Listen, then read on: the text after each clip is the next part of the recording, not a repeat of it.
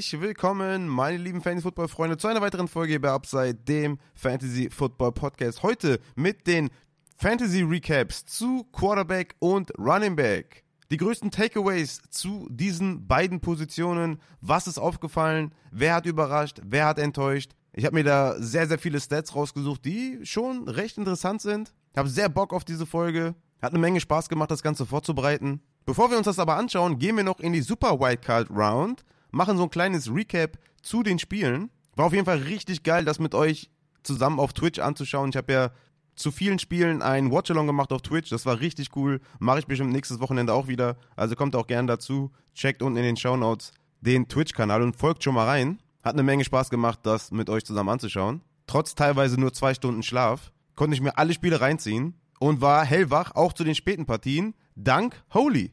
Ihr habt es im Stream selbst gesehen, wie geil der Wachmacheffekt von Holy ist. Holy ist der neue Sponsor von Upside. Holy ist ein pulverbasiertes Getränk. Die bieten neben Eistee und Hydration Drinks eben auch Energy Drinks und ich sag euch, die knallen richtig. Der Effekt ist richtig geil, der Geschmack ist unglaublich gut. Bisher habe ich keinen einzigen Energy Drink Geschmack nicht gemocht und habe bisher nur vier Geschmackssorten nicht getestet, die aber die Tage noch kommen. Wenn ihr zu den Divisional Playoffs auch garantiert wach bleiben wollt und keine Angst haben wollt, einzuschlafen, dann gönn dir auf jeden Fall Holy. Einfach 500 Milliliter Wasser in den Shaker, einen Löffel Holy dazu, schütteln und ab geht die Fahrt. Verwendet dafür nur meinen unten verlinkten Affiliate-Link.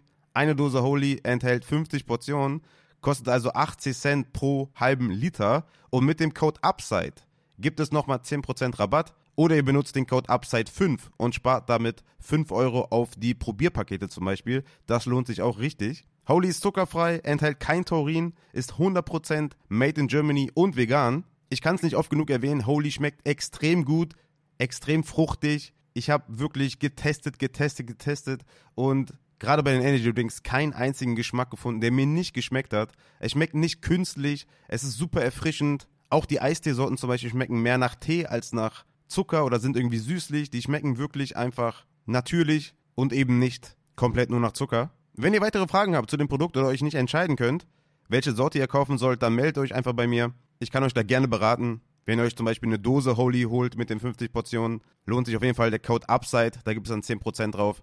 Wenn ihr ein Probierpaket kauft, dann benutzt den Code UPSIDE5. Alle Codes, der Affiliate-Link ist unten in der Folgenbeschreibung. Vielen Dank an alle, die bestellen. Lasst uns auf jeden Fall Holy zeigen, wie unsere Community abgeht. Ihr werdet es nicht bereuen. Ich bin auf jeden Fall extrem hyped auf die Partnerschaft und feiere das Produkt einfach unglaublich. Weil ich auch geil finde, dass man das dosieren kann. Du kannst ja auch vielleicht eine doppelte Menge mal machen, wenn du total müde bist. Du kannst ja auch einfach ein Viertel mal nehmen oder ein Fünftel mal nehmen, wenn du es ein bisschen mit Wasser mischen willst für, für einen Geschmack oder sowas. Das mache ich auch total gerne. Also es ist rundum einfach ein geiles Produkt. Checkt den Schinken ab, den veganen natürlich und supportet Upside. Und euch selbst. Tut ja damit auch einen Gefallen. Appreciate an alle, meine lieben Fantasy-Football-Freunde.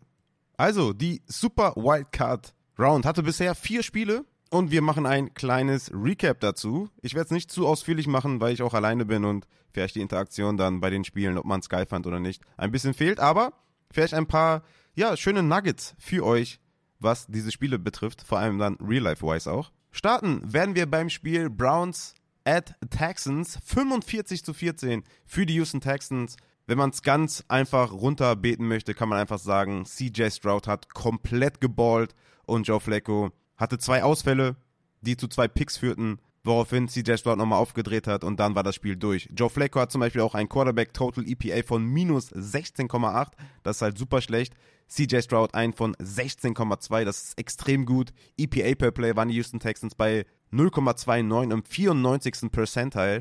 Die Cleveland Browns waren nur im 6. Percentile. Also hier sieht man ganz klar eine Riesendiskrepanz. Die Texans waren deutlich besser, haben dominiert und klar gewonnen mit 31 Punkten Vorsprung. Stroud hatte 21 Passversuche, 16 Completions für 274 Yards und 3 Touchdowns. EPA per Dropback war im 97. Percentile, EPA per Pass im 98. Percentile. Er hat einfach komplett geballt. Der beste Passempfänger war Nico Collins. Der hatte einen sehr guten Tag in Abwesenheit von Tank Dell. 19 Fanspunkte erzielt, 96 Receiving Yards plus Touchdown, 6 Receptions.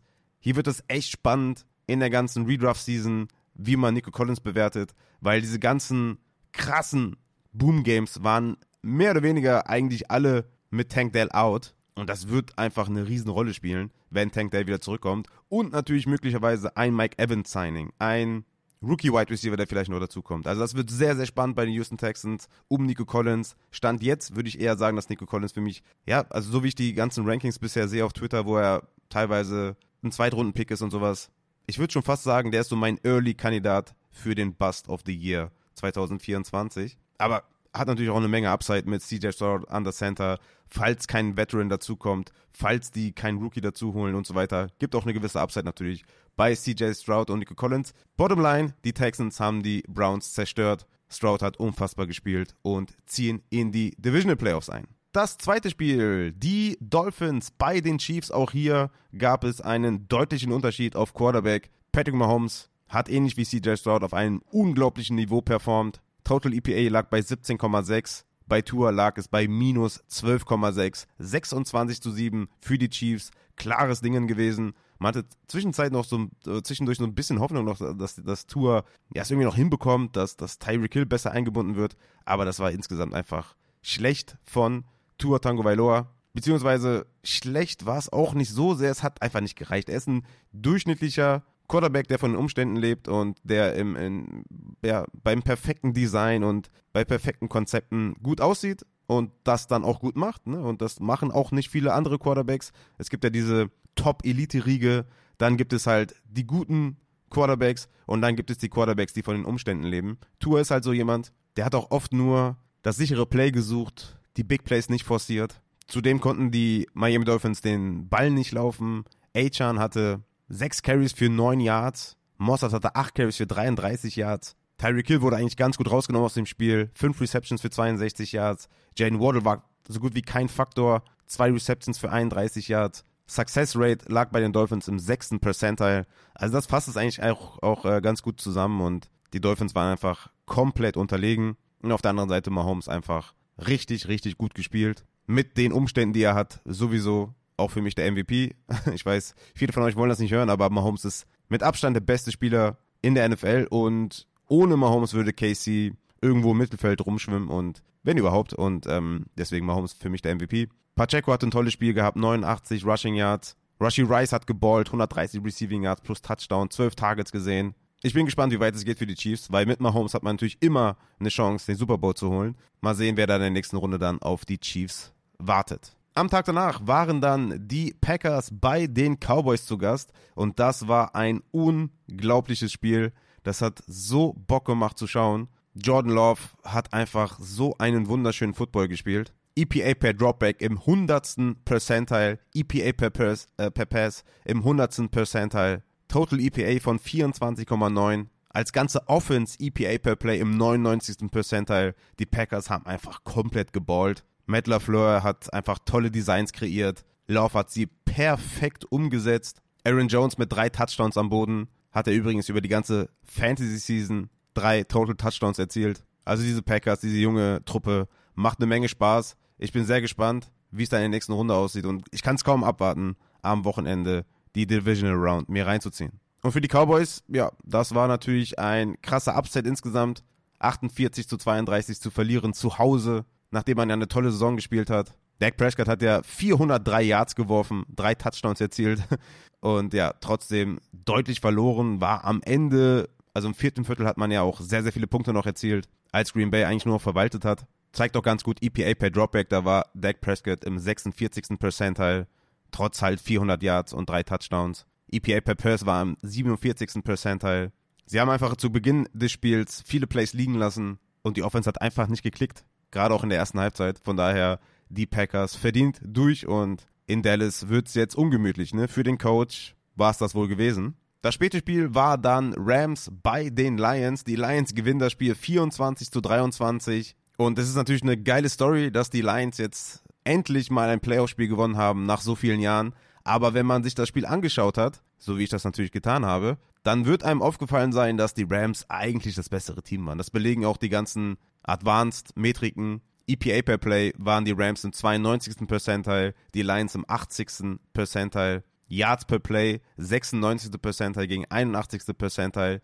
EPA per Dropback war Stafford im 93. Percentile, Goff im 87. Also ne, beide sehr gut. EPA per Pass 91. Percentile für Stafford, 85. für Jared Goff, also auch beide da sehr gut. Explosive Play Rate im 96. Percentile bei den Rams, 63. nur bei den Lions. Also im Grunde genommen hatte man den besseren Quarterback bei den Rams, mehr Yards per Play, effizientere Plays, mehr explosive Plays und hat das Spiel trotzdem mit einem Punkt verloren, weil Sean McVay zu konservativ war.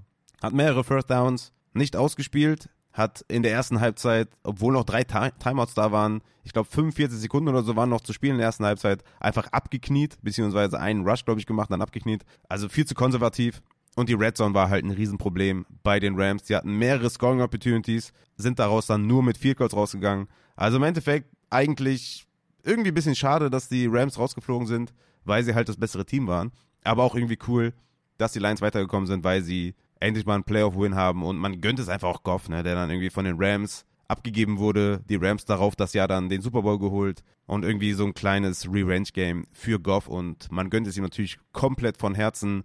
Man gönnt es dem Coach von Herzen. Der OC hat auch wieder einen Top-Job gemacht. Also von daher, klar, auch hier aus neutraler Sicht einfach auch äh, Ws für alle. Aber ich glaube, für die Lions geht es nicht weit in den Playoffs. Was auch krass waren, die beiden Wide Receiver, die Top Wide Receiver beider Teams. Puka Nakua bei den Rams, neun Receptions für 181 Yards und Touchdown. Richtig geballt. Und Amon Russell Brown auch wieder sieben Receptions für 110 Yards. Mehrere Third Down Plays konvertiert zum First Down. Ich habe schon echt Bock auf diese beiden Offenses dann auch wieder für Fantasy 2024. Und vor allem auch Puka Nakua, wie der wie, wie robust der ist, wie Yards after Catch. Äh, man kriegt den nicht runter. Der ist irgendwie schneller als noch zu Beginn der Saison, habe ich irgendwie das Gefühl. Der ist nochmal bulliger, fängt die Dinger. Also, der ist, also, das ist echt krass, was der liefert. Einfach eine Wahnsinnsstory für Nakur und auch für Amon Russell Brown, dass die in der NFL so heftig performen. Geil einfach nur. Eine Preview für die Divisional Round kann ich nicht machen, weil es stehen, glaube ich, nur bisher eine Partie, glaube ich, steht fest. Ich glaube, die Packers gegen die Niners. Ich glaube, die Niners, die, die holen das. Aber das einzige Spiel, was bisher feststeht, deswegen gibt es jetzt keinen Outlook. Aber wie gesagt, kommt am Sonntag dazu. Twitch, Watch Along. Machen wir auf jeden Fall mit. Dann hoffentlich auch bei euch Holy angekommen. Dann könnt ihr Holy auch testen und mir dann im Stream auch Feedback geben, ob es euch genauso pusht wie mich. Also ich fand die Spiele auf jeden Fall richtig geil, hat richtig viel Spaß gemacht. Ich fand eigentlich jedes Spiel geil. Ich meine, klar, Browns und Chiefs war, eigentlich auch Packers waren eigentlich relativ schnell Blowout-Games, aber es gab unglaublich viele Punkte. Also allein das ist ja schon geil. Unglaublich viele Big Plays, Highlight-Plays. Also ich, ich habe es einfach nur komplett genossen. Es war, es war richtig geil. Eigentlich alle Spiele fand ich geil. Enttäuschend war eigentlich nur Peacock. Die haben nicht geliefert, ne? die waren richtig enttäuschend. auch da muss man tatsächlich sagen, dass ich da auch bei Holy gespannt bin. Weil die haben auch äh, Peacock als Geschmack. Bin mal gespannt, wie der, wie der Geschmack da ist. Der ist bestimmt geil. Auf den freue ich mich schon. Der kommt die Tage. Ist Orange, Zitrone und Kokos. Also Peacock, der V, wird hoffentlich bei Holy liefern. Als Übertragungssender war Peacock auf jeden Fall eine komplette Enttäuschung. Ich hoffe, die werden nächste, also jetzt am Wochenende nicht am Start sein. Aber ich äh, bin da nicht drin in diesem Business. Aber genug davon. Wir sind jetzt fertig mit den Super Wildcard Games. Zwei sind ja jetzt noch am Start. Bills, Steelers und auch die Eagles gegen die Buccaneers. Da bin ich schon sehr gespannt, was da passiert. AJ Brown ist ja out. Oh shit. Also die Buccaneers haben auf jeden Fall, ja, könnten einen Weg zum Erfolg finden. Und damit, meine Lieben, kommen wir auch schon zu den Quarterbacks. Quarterback Recap der Saison 2023. Was ist aufgefallen? Was sind Takeaways? Wer hat enttäuscht? Wer hat abgeliefert? Ein paar Sachen habe ich hier für euch vorbereitet. Zuerst sei gesagt, 2023 war das schlechteste Jahr für Quarterbacks seit 2017 in Points per Game. Der Filter ist hier auf mindestens sieben Spiele gelegt. Nur vier Quarterbacks haben mehr als 20 Points per Game erzielt. 2022 waren es sechs, 2021 waren es zehn, 2020 waren es zehn, 2019 waren es acht und 2018 waren es neun. Also vier Quarterbacks mit mehr als 20 Points per Game mit Abstand 2023 die schlechteste Leistung mit nur vier Quarterbacks drin. Das lag unter anderem natürlich auch daran, dass sich so viele Starting Quarterbacks verletzt haben, die auch das Potenzial gehabt hätten, 20 Points per Game erzielen zu können. Zum Beispiel Aaron Rodgers, zum Beispiel Deshaun Watson, zum Beispiel Anthony Richardson, der in seinen Spielen sehr gut geliefert hat, mit 9,4 Rush Points per Game. Nur in vier Spielen, kleine Sample Size, aber das zeigt die enorme Upside von Anthony Richardson und ich glaube, der hätte das schaffen können. Dazu noch ein Daniel Jones, der bestimmt auch Potenzial gehabt hätte, vielleicht nicht unbedingt 20 zu machen, aber ne, ihr wisst schon, was ich meine. Wer weiß, was dann auch passiert wäre im Rushing Game bei Daniel Jones. Joe Burrow hatte eine verletzungsgeplagte Saison, dem hätte ich das auch zugetraut. Also wir hatten ja einfach viele Fälle, die einfach verletzt waren und dadurch einfach nicht die Chance hatten, auf 20 Points per Game zu kommen. Dennoch war es historisch gesehen eine sehr, sehr schlechteste, äh, sehr, sehr schlechte Quarterback-Performance insgesamt. Und ich glaube, das habt ihr auch gemerkt in euren Drafts, in euren eigenen Recaps zur Saison, dass euer Quarterback wahrscheinlich nicht so gut gespielt habt, wie ihr es vermutet hattet. Auch in Sachen Season-Long Fantasy Points war es das schlechteste Jahr seit 2019. Mehr als 350 Fantasy-Punkte haben nur zwei Quarterbacks erzielt. 2022 waren es vier, 2021 waren es drei und 2020 waren es fünf. In diesen Zeiträumen von 2020 bis 2022 auch mehrere Quarterbacks mit über 400 Punkten. Josh Allen mit 385 war dieses Jahr der Beste. Auch da einfach historisch gesehen nicht das massive Ceiling erreichen können. Was auch wieder krass ist zu sehen, dass drei der Top 5 Quarterbacks in Points per Game, die einfach diese enorme Rushing Upside geben. Josh Allen, Quarterback 1 in Points per Game, hatte 8,4 Rush Points per Game. Damit war er auf Platz 3. Jalen Hurts, Platz 2 in Points per Game, hatte 9,3 Rush Points per Game, war damit auf Platz 2. Erster war Anthony Richardson, wie gesagt, mit 9,4 Rush Points per Game. Man könnte den auch ausklammern, weil er zu wenig Spiele gemacht hat, aber ich wollte den auf jeden Fall dazu nehmen, damit man sieht, was für eine enorme Upside er mitbringt, auch vor allem dann in Redraft Season 2024. Und Lamar Jackson war Quarterback 3 in Points per Game, hatte 7 Rush Points per Game, war damit auf Platz 5. Also man kann eigentlich sagen, drei der Top 5 Quarterbacks, die eine enorme Upside mitbringen im Rushing und Top 5 gefinisht haben in Rush Points per Game, waren auch Season Long in Points per Game. Der Quarterback 1, der Quarterback 2 und Quarterback 3 mit Josh Allen, Jalen Hurts und Lamar Jackson. Und ich denke, das ist auch kein neuer Takeaway, nur nochmal eine Bestätigung dafür, dass die Rushing Upside unglaublich wichtig ist. Und das sieht man einfach auch bei den Points per Game, die Josh Allen und Jalen Hurts gemacht haben. Denn Josh Allen hatte 24 Points per Game, Jalen Hurts 23 Points per Game. Und wie gesagt, 9 bei Jalen Hurts kamen davon alleine durch sein Rushing und 8,4 davon bei Josh Allen nur vom Rushing. Und ja, wie gesagt, hätten die das Element nicht drin, dann wären die nicht mal mehr ein Quarterback 1 und das ist halt so enorm wichtig. Weitere Quarterbacks, die halt krass geliefert haben, waren Justin Fields mit 7,2 Points per Game, nur durch sein Rushing. Kyler Murray mit 5,5 Points per Game, nur durch sein Rushing. Das waren so wirklich die Spitze, die abgeliefert haben und die für mich einfach auch nächstes Jahr super interessant sind. Anthony Richardson, Jalen Hurts, Josh Allen, Justin Fields, vielleicht auch bei einem anderen Team. Lama Jackson, natürlich wieder dabei. Kyler Murray mit vielleicht einem Wide Receiver 1, den sie draften können, weil sie einfach die Chance haben, dir diesen unglaublichen Vorteil zu geben. Weil ob ein Josh Allen jetzt 24 Punkte pro Spiel macht als Quarterback 1 oder ein Brock Purdy, der Quarterback 7 Points per Game war, mit 19 Punkten. Das sind 5 Punkte Unterschied pro Spiel, die der Josh Allen mehr gibt. Jalen Hurts wären es vier äh, vier Punkte gewesen per Game die dir den Vorteil gibt über einen Brock Purdy, der eine gute Saison gespielt hat, auf jeden Fall. Aber auch ein Jordan Love zum Beispiel, 19,5 Punkte pro Spiel, ist gut, ne? Aber 24, 23 für Josh Allen Jalen Hurts, weil sie das Rushing haben, ist einfach nochmal ein Unterschied. Und das sieht man auch bei den Quarterbacks, die enttäuscht haben oder die nicht enttäuscht haben. Allen voran Patrick Mahomes, natürlich eine mega enttäuschende Saison. ADP, Quarterback 1 gewesen, nach Points per Game, Quarterback 12 mit 18,4 Points per Game. Natürlich gar nicht weit weg von einem Jordan Love, ne, der 19,5 Points per Game hat, oder Brock Purdy mit 19,2 Points per Game. Aber insgesamt natürlich hatte man da sich mehr erhofft. Aber auch bei Mahomes hätte der diese 2,4 Points per Game durch sein Rushing nicht geschafft, dann wäre es nochmal ganz anders gelaufen. Und dann kommen halt die Rushing Quarterbacks, ne? Jalen Hurts, ADP 2, Points per Game 2, Josh Allen, ADP 3, Points per Game 1, Lama Jackson, ADP 4, Points per Game 3 das sind einfach Sure-Shots. Ja? Das sind absolute Sure-Shots. Du weißt vorher schon, dass die performen werden, weil die das Rushing-Upside mitbringen.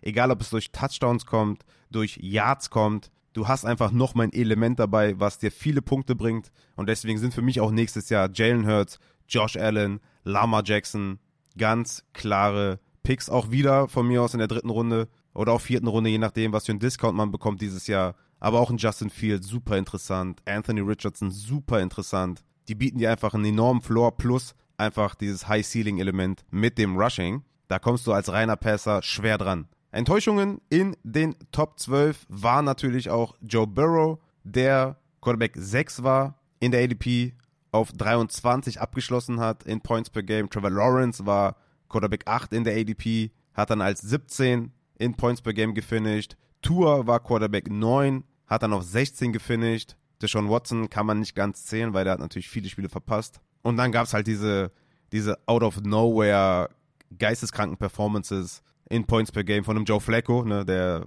vom Wafer geholt wurde und in seiner Zeit in seinen vier Spielen Quarterback 3 war in Points per Game. CJ Stroud war Quarterback 26 per ADP, hat abgeschlossen als Quarterback 10 in Points per Game mit 18,6. Jordan Love war Quarterback 22 in der ADP, hat als Quarterback 5 abgeschlossen und Brock Purdy war Quarterback 16 in der ADP. Hatte man schon ein bisschen vermutet, dass das nice wird. Der war dann Quarterback 7 in Points per Game. Aber alle weit weg von der Spitze, weil sie nicht laufen. Und das führt auch zur ersten Mailback-Frage von Padde. Der fragt, Servus Rafa, letzte Redraft Preseason sagtest du, du bist bereit, früher bei einem Top Quarterback im Redraft zuzugreifen als in der Vergangenheit. Wie stehst du heute zu der Aussage, auch im Hinblick auf die nächste Redraft-Season? Purdy und Stroud haben die Spitze doch breiter gemacht und bieten entsprechend mehr Angebot. Danke dir. Ja, danke dir für deine Frage. Sehr interessant auf jeden Fall auch. Und ich muss sagen, ich bleibe dabei. Ich bleibe dabei, dass die Top Quarterbacks und ich werde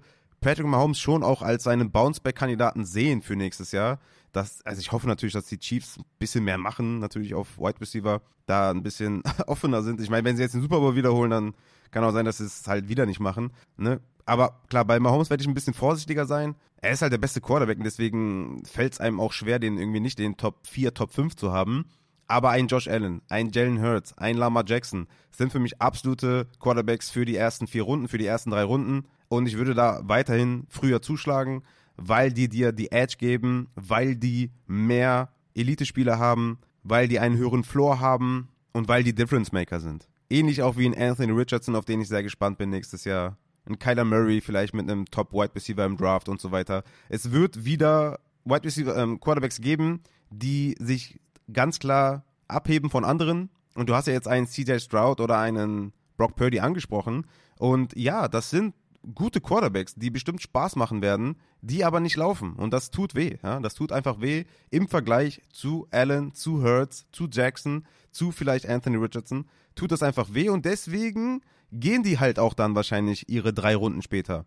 Aber du darfst nicht den Fehler machen und glauben, dass ein CJ Stroud oder ein Brock Purdy jetzt noch in den, ja, nach den Top 10 Runden gehen werden. Das wird nicht passieren. Ne? Die werden die diesjährigen Trevor Lawrences, die diesjährigen Tour, Joe Burrow, ja, das werden halt dann dieses Jahr Brock Purdy und CJ Stroud sein und du wirst den Preis bezahlen müssen. Und ich kann mir nicht vorstellen, dass du einen Stroud oder Purdy nach der sechsten Runde oder sowas bekommst. Ich glaube, du musst eine Top 6 Runde bezahlen für die, vielleicht Top 7 und dann bezahle ich auf jeden Fall lieber Josh Allen oder Jalen Hurts, die Running Backs, äh, die falscher Versprecher, die Quarterbacks, die halt dir die Edge geben über anderen Quarterbacks. Und den Preis musst du bezahlen. Entweder bezahlst du ihn oder halt nicht. Das ist, das ist klar. Und es wird auch wieder Überraschungen geben, natürlich in den hinteren Runden, dass du halt so Schätze findest, wie den Jordan Love, wie den Stroud, wie den Purdy. Das wird halt nächstes Jahr auch wieder passieren. Vielleicht auch mit den Rookie Quarterbacks, je nachdem, wie krass die sind. Ich habe wie gesagt, noch keinen geschaut. Aber wenn die halt auch das Rushing-Element mitbringen und einen Arm mitbringen, Big Plays auflegen können, ja, dann bin ich da auch gewillt, die auch früher zu nehmen. Aber ein Purdy oder eine Purdy-Season, eine Stroud-Season verleiten mich nicht dazu, das zu reevaluieren, weil diese Purdys und Strouds hatten wir immer schon. Wir hatten immer schon einen Kirk Cousins, wir hatten immer schon einen Dak Prescott, wir hatten immer schon Justin Herbert zum Beispiel auch. Ja, das sind Quarterbacks, die hast du immer, aber das sind keine Rusher. Und das Rushing-Element ist das wichtigste Element bei den Quarterbacks. Siehe Justin Fields, ja, der ja eigentlich eine ganz ja, solide Saison gespielt hat, aber durch sein Rushing, ne, 7,2 Punkte pro Spiel, nur durch sein Rushing, das ist einfach gut. Ja, hat 19,2 Punkte pro Spiel gemacht, könnte ein anderes Umfeld kommen mit vielleicht einer besseren Offense, einer besseren Line und so weiter. Also da, da ist einfach viel mehr Upside drin als bei einem Brock Purdy, der natürlich auch äh, vom, von seinem Umfeld lebt und natürlich auch mega krasse Big Play-Spieler hat und so weiter. Aber Bottom Line war Brock Purdy der die Offense perfekt umgesetzt hat, wo ich glaube, dass es da kein, es, also Brock Purdy hat sein Ceiling erreicht, fantasy-wise. Der war jetzt in Points per Game, Quarterback 7, Season Long, Quarterback 6, hat 19,2 Punkte erzielt, was sehr, sehr gut ist. Aber mehr wird da nicht passieren. Der hat schon am absoluten Limit gespielt oder am absoluten Maximum. Der wird, Brock Purdy wird kein Top 3 Quarterback werden oder Top 4. Von mir aus Top 5, ja, wenn er vielleicht nochmal ein paar mehr Touchdowns wirft oder so. Aber die, der wird da nicht drankommen. Ähnlich auch wie in CJ Stroud, der wird da nicht drankommen. Plus hatten wir natürlich auch viele Quarterback-Ausfälle. Wer weiß, wie ein Anthony Richardson sich nochmal abgehoben hätte, wie Burrow nochmal gespielt hätte. Daniel Jones, wie gesagt, in Fantasy auch nicht zu unterschätzen. Ein Deshaun Watson hätte wahrscheinlich auch ganz gut performt noch in, in Fantasy, weil auch er einen gewissen Rushing Floor noch mitbringt. Also von daher, es sind neue Namen mit CJ Stroud und Brock Purdy, aber diese Type of Quarterbacks gab es schon immer und die kriegst du halt später als die Elite Rusher. Das hat auch seinen Sinn, aber ich würde weiterhin auch den Value einfach sehen von einem äh, Jalen Hurts oder Josh Allen oder Lamar Jackson ab der dritten Runde. Und ja, da gilt es dann auch dann zuzuschlagen, sonst kriegst du die halt auch nicht. Dann gehen die halt auch weg und du musst dann halt gucken, dass du das Streaming-Game spielst oder dass du dir vielleicht einen Geno Smith holst oder so, ne, den du komfortabel spielen kannst und dazu noch irgendwie einen sneaky Rushing Guy holst, vielleicht einen Rookie Quarterback oder einfach deinen Quarterback 1, den du holst, nochmal passt oder so, ne, dass du guckst, wer von den beiden hat das höhere Upside oder du, du streamst dir halt nach Matchup und das darf man halt auch nicht vergessen bei diesen Quarterback-Rankings oder bei diesen Takeaways, dass du natürlich einen Josh Allen oder Jalen Hurts immer spielen kannst. Du hast quasi keine Angst, je nach Matchup die zu benchen. Bei einem Trevor Lawrence oder bei einem Jared Goff oder bei einem Russell Wilson, bei einem Kirk Cousins, auch bei einem Jordan Love, der war ja mitnichten die ganze Saison gut. Ein CJ Stroud hatte auch Höhen und Tiefen. Das sind Quarterbacks, wo man nicht sagen kann, die sind immer zu spielen. Da gibt es Zweifel je nach Matchup. Aber das hast du bei den Rushern nicht. Und deswegen heben die Rusher sich ganz klar ab. Und ich bleibe dabei, die Top-Rusher auf Quarterback drafte ich ab der dritten Runde. Da ist der Value. Aber ich beschwere mich natürlich auch nicht, wenn ich vielleicht in der siebten, achten Runde einen Stroud bekomme oder einen Purdy oder in der zehnten von mir aus einen Tour oder Trevor Lawrence, die man bestimmt in einem Discord bekommt, wobei Trevor Lawrence zehnte ist, glaube ich, echt zu tough. Aber Tour ne, hat ja auch eigentlich schon enttäuscht, äh, Fantasy-wise muss man sagen. Ich denke, man kriegt ja schon den einen oder anderen Rabatt, wo man sagt, ey, das ist besser oder das fühlt sich besser an als ein Top-3-Pick für Josh Allen. Aber Josh Allen, Jalen Hurts, Lamar sind klare Quarterbacks, die man auf jeden Fall ab der dritten Runde draften kann. Und jetzt habe ich eigentlich die zweite Mailback-Frage von Day Dance ja schon weggenommen. Der fragt, rechtfertigt ein Top 3 Quarterbacks, sagen wir mal 20 plus Points per Game, wieder den 2-3-Turn im Draft gegenüber einem äh, Quarterback 15, sagen wir mal 17 plus Points per Game, vier später. Also rechtfertigt, ne, ist halt die Frage, ein Lama Jackson, ein Josh Allen, ein Jalen Hurts, ein Top 3 Pick gegenüber einem Quarterback 15, der ja deutlich später geht, ne? Also außerhalb der Top 10, denke ich mal. Und ja, safe. Also wenn wir uns den Quarterback 15 anschauen nach Points per Game, war das Baker Mayfield. Der hat 17,4 Points per Game erzielt und Josh Allen hat 24 Points per Game. Jalen Hurts 23 Points per Game. Also ich muss da, glaube ich, nicht mehr viel hinzufügen. Ich habe vorher schon sehr viel dazu gesagt und das, das zeigt es einfach auch sehr gut. Und du hast halt immer so eine krasse Range von Quarterbacks, die ungefähr dieselben Punkte erzielen. Ja, also ein CJ Stroud, Quarterback 10 im Points per Game, hat 18,6 Punkte. Matthew Stafford, Quarterback 18 im Points per Game, 17 Punkte. Das ist im Zweifel nicht der große Unterschied. Und du darfst auch nicht vergessen, dass wenn du bei einem äh, Quarterback 15 anfängst, ja, das ist ja nicht mal mehr ein Starter in der 12er Liga. Das ist ja ein, den stellst du nicht auf. Ne? Also es gibt zwölf Quarterbacks, zwölf Teams in der 12er Liga. Das ist ja ein Bandspieler sogar. Also, ne? Deswegen, klar, ich meine, es gibt auch viele Ligen, die haben zwei Quarterbacks und so. Ich weiß, das macht auch immer mehr Sinn in meinen Augen tatsächlich. Zwei Quarterbacks vielleicht auch am Anfang zu draften.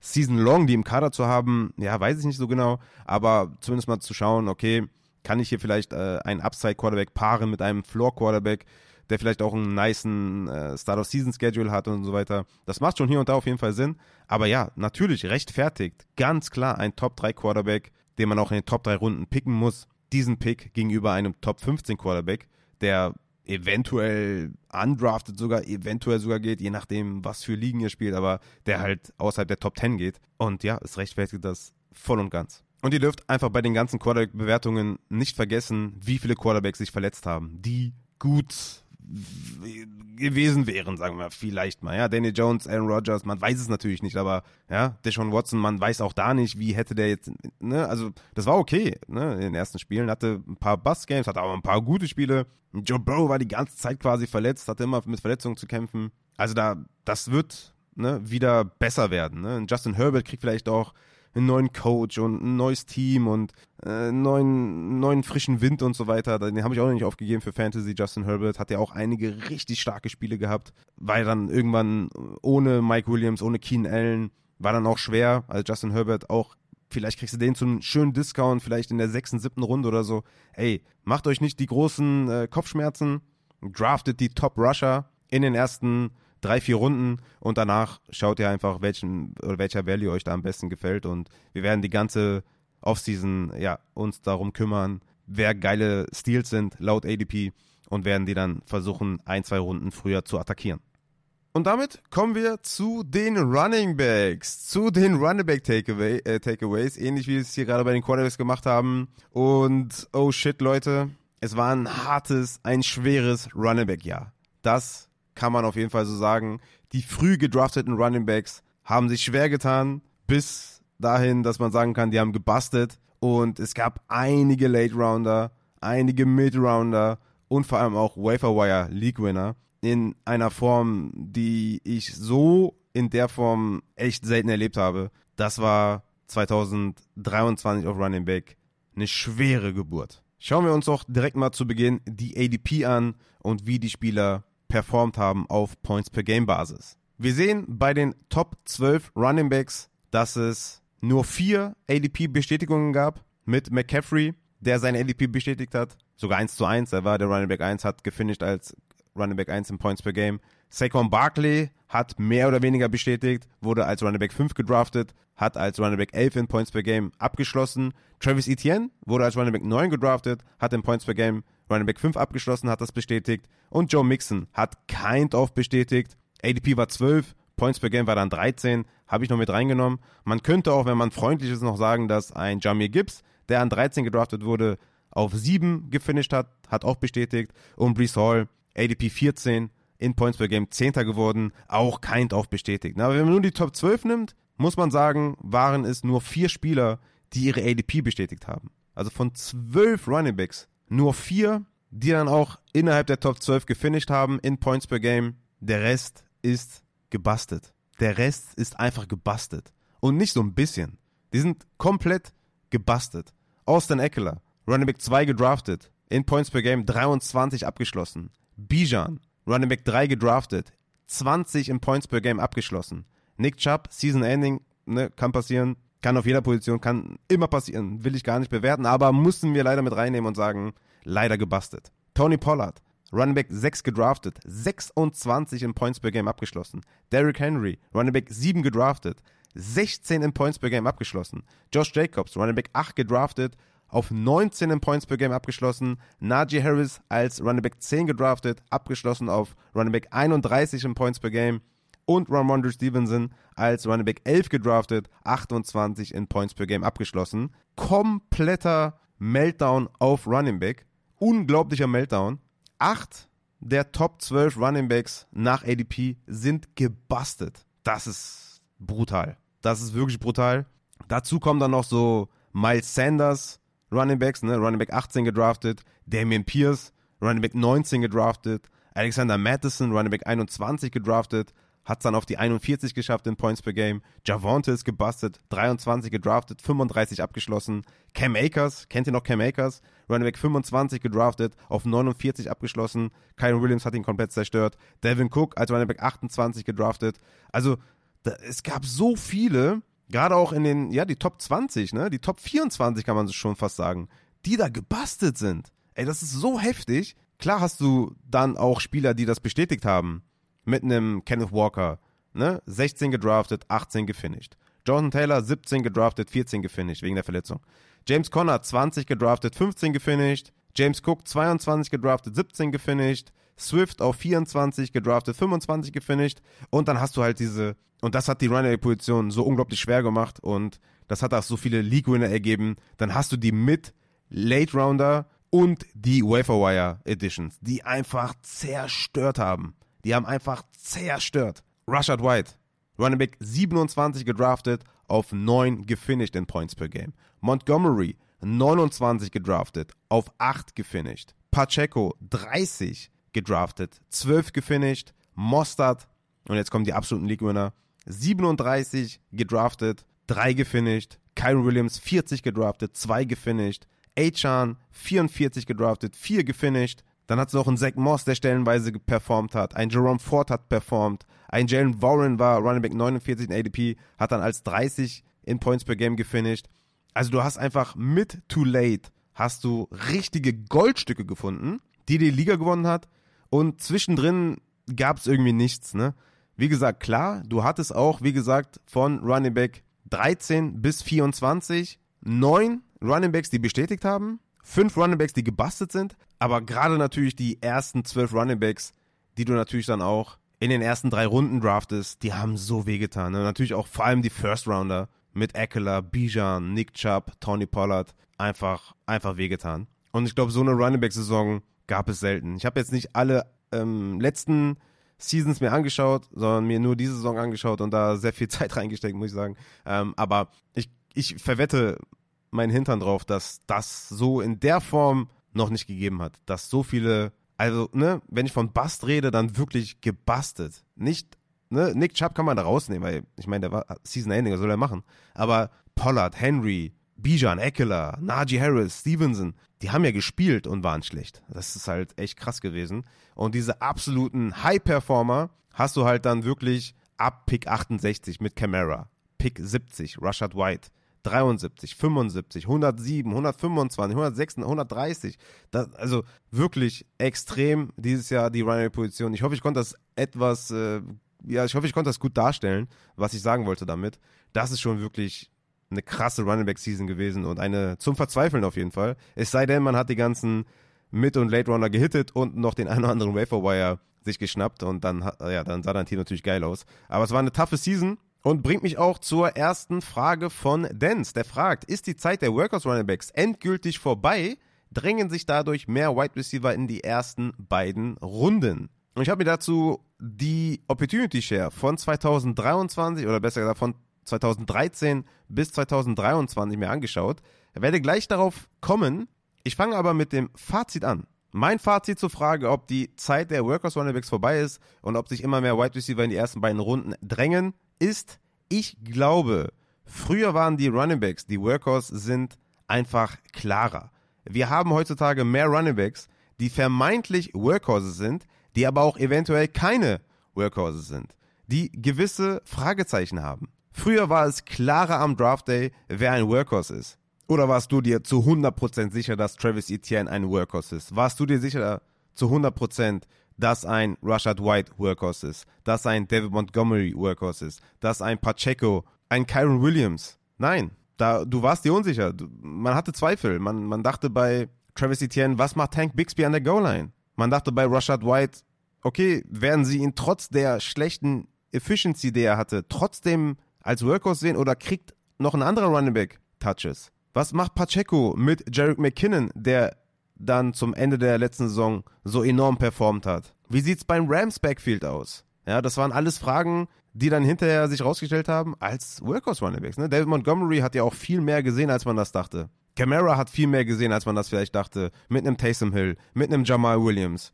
Es ist heutzutage viel, also wir haben viel, viel mehr Fragezeichen bei vermeintlichen Workhorse Running Backs. Aber insgesamt haben wir genauso viele Workhorses wie früher. Das ist richtig krass. Ich werde es gleich vorlesen. Aber aufgrund der Ungewissheit bei vielen Running Backs kommen immer mehr Wide Receiver in die ersten zwei Runden, weil man sich da gefühlt sicherer fühlt. Takeaways zu den Wide Receivers gibt es ja nächste Woche. Auch die sind nicht ohne. Aber man fühlt sich mit einem Top Wide Receiver, mit einem talentierten Wide Receiver in einer guten Offense viel, viel wohler als bei einem vermeintlichen Workhorse Running Back in einer schlechten Offense, mit einer schlechten O-Line, mit vielleicht noch einen Running Back dazu, der in den Top 4 Runden gedraftet wurde oder der vielleicht noch einen undrafted Free Agent an die Seite bekommt, wo man sagt, okay, vielleicht kriegt der ja Receiving Work. Bei den Running Backs ist es einfach unklarer geworden. Sind das jetzt wirklich Workhorses oder haben wir hier eine Rush-Reception-Verteilung, ein 60-40-Split, ein 50-50-Split?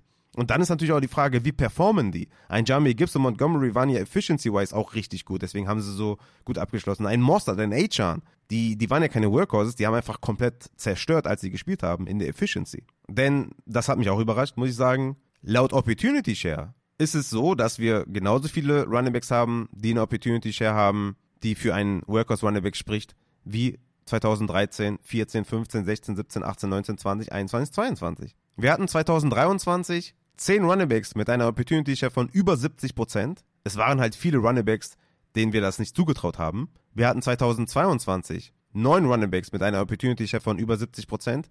Wir hatten 2021 8 Runningbacks mit einer Opportunity Share von 70 Prozent. Wir hatten 2020 sogar nur 7 Runningbacks. Dann 2019 wieder 10 Runningbacks. 2018 waren es dann wieder 8 Runningbacks. 2016 waren es 9 Runningbacks. 2015 waren es 9 Runningbacks die eine Opportunity Share von mindestens 70% hatten. 2014, vermeintlich äh, Tage, wo wir uns zurückerinnern und sagen, boah, da gab es so viele klare Running Backs und die haben richtig zerstört, gab es nur fünf Running Backs mit einer Opportunity Share von mehr als 70% 2013 waren es dann tatsächlich elf Running Backs und damit die meisten in diesem Zeitraum die eine Opportunity Share von über 70 Prozent hatten. Aber auch wenn wir uns die, die ganzen Zahlen anschauen von vielleicht 60 bis 70 Prozent, auch hier in diesem Zeitraum von 2023, gab es viele Running Backs, die mindestens 60 Prozent Opportunity Share gesehen haben. Und zwar neun Running Backs. 2022 waren es 10 Running Backs. 2021 waren es 8 Running Backs. 2020 waren es 10 Running Backs. 2019 9 Running Backs. Also das hält sich alles die Waage. Es hat sich nicht viel verschoben. Nur der, der Blick auf die Running Backs und der Outlook einfach, wie wird dieses Backfield aussehen? Haben wir hier einen Workhorse Running Back? Trauen wir ihm gute Zahlen zu? Trauen wir ihm zu in der schlechten Offense, hinter der schlechten O-Line, mit einem vermeintlichen weiteren Running Back an seiner Seite? Trauen wir ihm zu, Zahlen aufzulegen? Das hat sich, glaube ich, geändert. Das war früher etwas klarer. Du hattest mehr Running Backs, die früh gedraftet wurden. Du hattest mehr Running Backs, die ganz klar, es war klar, dass du halt irgendwie in der Red Zone, in Inside 10, Inside 5, dass du läufst. Ja? Du hattest mehr Running Backs, die da mehr Carries hatten, die da mehr Opportunities gesehen haben. Aber insgesamt, die Opportunity Share, da erkennt man keinen wirklichen Trend. Von 2013 bis 2023 kann man nicht wirklich sagen, dass sich das krass verändert hat. Nur ich glaube einfach, dass man Angst hat, heutzutage einen Running Back früh zu nehmen, weil du halt gesehen hast, okay, die Wide Receiver sind stabiler die Wide Receiver oder der Wide Receiver Outlook ist einfach stabiler. Du weißt, okay, der sieht seine 150 Targets, der sieht vielleicht 130 Targets, der ist in einer guten Offense, der ist der Wide Receiver 1. Der ist vom Talent her unglaublich gut und wir haben mehr Wide Receiver, die gut sind vom Talent her, als Running Backs. Das ist ganz klar. Und deswegen hat sich das einfach ein bisschen verschoben. Und deswegen fühlt sich das einfach auch besser an, in den ersten zwei Runden vielleicht einen Wide Receiver zu nehmen. Auch hier, wie gesagt, gibt es Busts, aber es fühlt sich einfach besser an, weil das Talentlevel der Wide Receiver viel, viel dichter ist. Viel, viel dichter. Du hast ja auf Running Back, wie viele gute Running Backs hast du? Du hast McCaffrey, wo du weißt, okay, ne, der ist halt auch, der macht sein Ding. Kyron war dieses Jahr super gut. Hält er das nächstes Jahr? Weißt du nicht. Mostard würde ich dazu jetzt schon gar nicht mehr zählen. Achan ist zum Beispiel auch ein Running Back, die, die, wo die Opportunity Share schwer ist zu predikten. Ein Etienne war nicht effektiv. Camara war nicht effektiv. Rashad White war nicht effektiv. Ja, das Talentlevel von den Wide Receivers ist einfach viel, viel dichter und viel, viel besser einfach. Ganz klar. Kommen wir zur zweiten Frage, zur zweiten Mailback-Frage von Vince. Können diese Runningbacks Leadback ihres Teams werden? Und er hatte mir eine nette Auswahl zur Verfügung gestellt. Und zwar kann Roshan Johnson Leadback von den Bears werden. Also soweit ich weiß, ist Kyle Herbert 2024 unter Vertrag noch bei den Bears. Klar kann der gecuttet werden, der war ja auch kein früher Draftpick oder so, das wird dir nichts kosten, Kyle Herbert zu cutten. Aber warum sollten die das tun? Also Kyle Herbert kostet die sowieso nicht viel als äh, Late Rounder und äh, der hat ja gut gespielt auch wieder als Leadback. Also ich glaube nicht, dass Roshan da mal eben gerade im Rushing an Kyle Herbert vorbeikommt. Plus die Bears haben natürlich auch etliche Draftpicks, die sie auch in den Running Back investieren können. Also Leadback kann Roshan werden, klar, natürlich vor allem auch auf Passing Downs mit seinem Passblocking, aber ich glaube jetzt nicht, dass der der Running Back 1 der Bears wird. Potenzial hat er, aber ich glaube, die gehen mit Herbert wieder rein 2024. Kann sich aber auch ändern, wenn sie ihn cutten, den Herbert. Aber Stand jetzt ist er unter Vertrag und sie können natürlich auch jederzeit einen Running Back draften oder per Free Agency holen. Und es kann natürlich auch sein, dass mit dem Abgang von Justin Fields auch ja, die ein oder anderen, die eine andere, ähm, die ein oder andere Opportunity für einen Running Back äh, da sein wird oder mehr da sein wird. Von daher, aber ich würde es erstmal mit, also können ist ja bei allen der Fall, aber ich würde sagen, ich gebe die Leadback-Rolle Roshan nicht.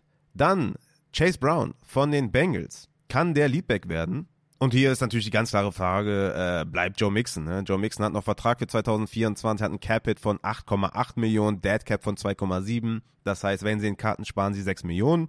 Ist nicht wenig. Aber Joe Mixon hatte eine ganz gute Saison eigentlich. Ich denke nicht, dass sie ihn cutten. Sollten sie ihn cutten, ist Chase Brown, aber für mich jetzt auch nicht der Running Back, der jetzt direkt dann in die Rolle von Joe Mixon stößt. Also auch hier Draft, Free Agency, kann viel passieren, plus ein Joe Mixon Cut muss kommen. Wenn der nicht kommt, hat der keine Chance, Leadback zu werden. Auch hier denke ich eher nein, aber auch ein, ja, eine gewisse Wahrscheinlichkeit ist schon noch da. Hat ja in seinen Spielen ganz gut äh, performt. Keaton Mitchell von den Baltimore Ravens hat sich ja stark verletzt. Hat sich ja leider das Kreuzband gerissen in Woche 14. Der hat erstmal einen langen Weg vor sich, überhaupt äh, den Cut zu schaffen und äh, wieder Fuß zu fassen. Und ja, das, das wird ein Longshot bei Keaton Mitchell würde ich auch erstmal sagen, schwierig, schwierig. Dann äh, Jalen Warren von den Pittsburgh Steelers. Auch hier denke ich, dass Najee Harris weiterhin bei den Steelers bleibt. Die würden da vielleicht 1,8 Millionen oder so sparen, wenn sie Najee Harris cutten. Nee, also ich glaube, das wird wieder ein 50-50-Split mit, ihr kennt es, im, im, im Rückstand mehr Warren, bei Führung mehr Harris, plus der Touchdown-Floor bei, bei Harris, ne? Die Usage an der Goal-Line bei Harris. Nein, ich glaube, Jalen Warren ist ein guter Running Back, der ähnlich wie ein Eckler halt äh, früher vor allem natürlich auch äh, Big Play Potenzial hat, gerade im Receiving auch und so weiter. Aber ich glaube nicht, dass der Leadback wird von den Steelers. Natürlich kann es sein, dass der mit 51. 49% Snapshare hat oder 51. 49% Opportunity Share und dann ist er Leadback. Aber ich denke mal, du meinst schon eher, ne, dass er ganz klar mehr Touches sieht als der andere Running Back. Und das sehe ich hier auch nicht. Ich denke, das wird weiterhin so eine Rollenverteilung bleiben, dass wir mehr oder weniger 50-50 sehen bei Harris und Warren. Dann haben wir noch J.K. Dobbins als Frage, ob der Leadback sein kann bei den Ravens nächstes Jahr. Und auch bei J.K. Dobbins müssen wir einfach komplett abwarten. Ne? Der hat ein ACL-Tier 2021, 2022 nochmal Probleme gehabt mit dem ACL, dann Achillessehnenriss in Woche 1 2023, also brutale Verletzungen und da muss man erstmal abwarten, wie der zurückkommt, aber rein vom, vom Talentlevel her, ja klar, ne? ich war immer großer J.K. Dobbins Fan, kann halt irgendwie nicht fit bleiben, hat dann auch diese brutalen Verletzungen direkt, aber ja, er kann Leadback sein 2024 und Stand jetzt würde ich auch sagen, ist er der beste Running Back im Kader. Natürlich müssen wir die Rehabilitation, abwarten und natürlich auch den Pro Progress bei ihm und so weiter. Aber Chance hat er auf jeden Fall. Ne? Ob ich den dann draften würde irgendwie früh, glaube ich nicht, weil ich glaube, das wird ein bisschen dauern. Wir haben natürlich noch ein paar Injury-Folgen mit dem Matt zu machen, auch zu JK. Aber das ist erstmal eine harte Verletzung, Achillessehnenriss. Es war zum Glück in Woche 1, rein aus Injury-Sicht. Ähm, Aber das ist auf jeden Fall auch ein Longshot. Ne? Und der letzte ist Ty J. Spears. Und da muss man sagen, ist der erste Running Back, den du mir jetzt hier aufgezählt hast, wo ich sage, Ty J. Spears, Leadback-Rolle 2024, let's go. Da sage ich, das ist voll in Range of Possibility. Gehe ich voll mit.